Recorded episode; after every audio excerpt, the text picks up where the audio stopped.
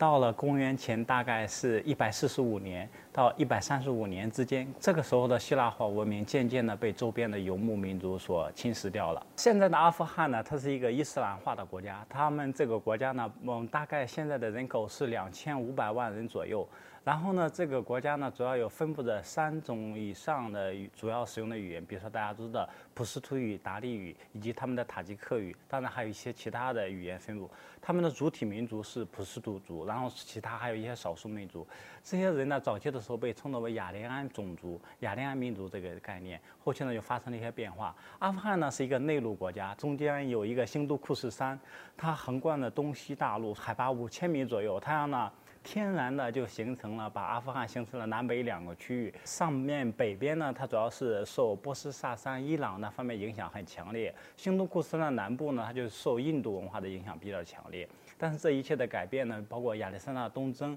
他们是横跨了新都库斯山，在新都库斯山南北留下了不同的希腊化的文明。包括后期佛教传播的时候，它也是从新都库斯山的南部，然后到达了新都库斯山的北部，然后这样呢，就在新都库斯山这个天然的屏障、这个中央高地周围南北形成了两个截然不同的文化圈。虽然他们之间有很多物质交流和文明的交流。但是我们一般往往考虑的时候，往往会以兴都库什山作为一个天然的界限。阿富汗为什么称作阿富汗？实际上，阿富汗这个发音是从什么时候开始的？实际上，早在三世纪、四世纪的时候，已经有了阿富汗这个发音，就是指当时特定的围绕着巴米扬周边一些区域的有一批部落，他们称作为阿富汗人。所以这个时候有了一个确切的一个阿富汗人的一个称呼，但是呢，这个阿富汗并不是一个很久远的概念，因为大家都知道，阿富汗国家一九一九年才成立，然后一九二一年，然后才获得了英国的当时政府的承认。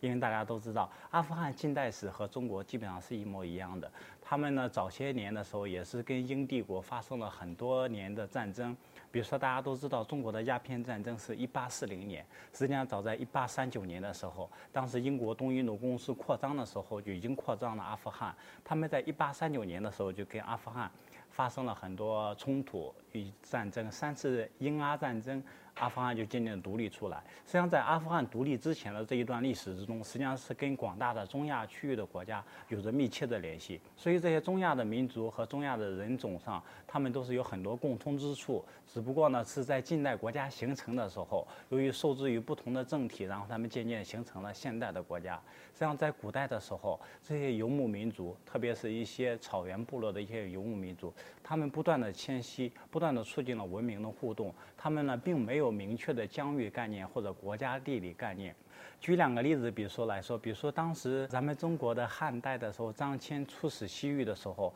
他大概到达了今天的阿富汗北部这个地区。他当时报告称作为大夏的这个区域，实际上呢是指现在阿富汗北部的巴克特利亚这个地区。实际上，对于张骞，咱们称之为他为博望侯，是一个很高的称呼。可是大家要知道，张骞当年出使阿富汗的时候，他对阿富汗的地理位置，包括所有的事情，他并不是那么理解。他只是在出使两次之后，实地考察之后，他才渐渐的对阿富汗有了一个认知。实际上，包括张骞所提到的这些地理国家，现在究竟在哪些位置，我们仍然不能确定的太清楚。虽然历史学家很喜欢写一些文章来回考证。但是我们要清楚一个情况：古代人的地理历史概念，他们是往往带有着一些想象性质的，还有一些附会性质的一个考虑。他们并没有完全的地图测绘仪，也没有完全地理标识，经纬度也不清晰。他们往往是由一个概念、一个民族认同、一个国家认同的概念。所以，现在的阿富汗的疆域并不代表着古代阿富汗的疆域，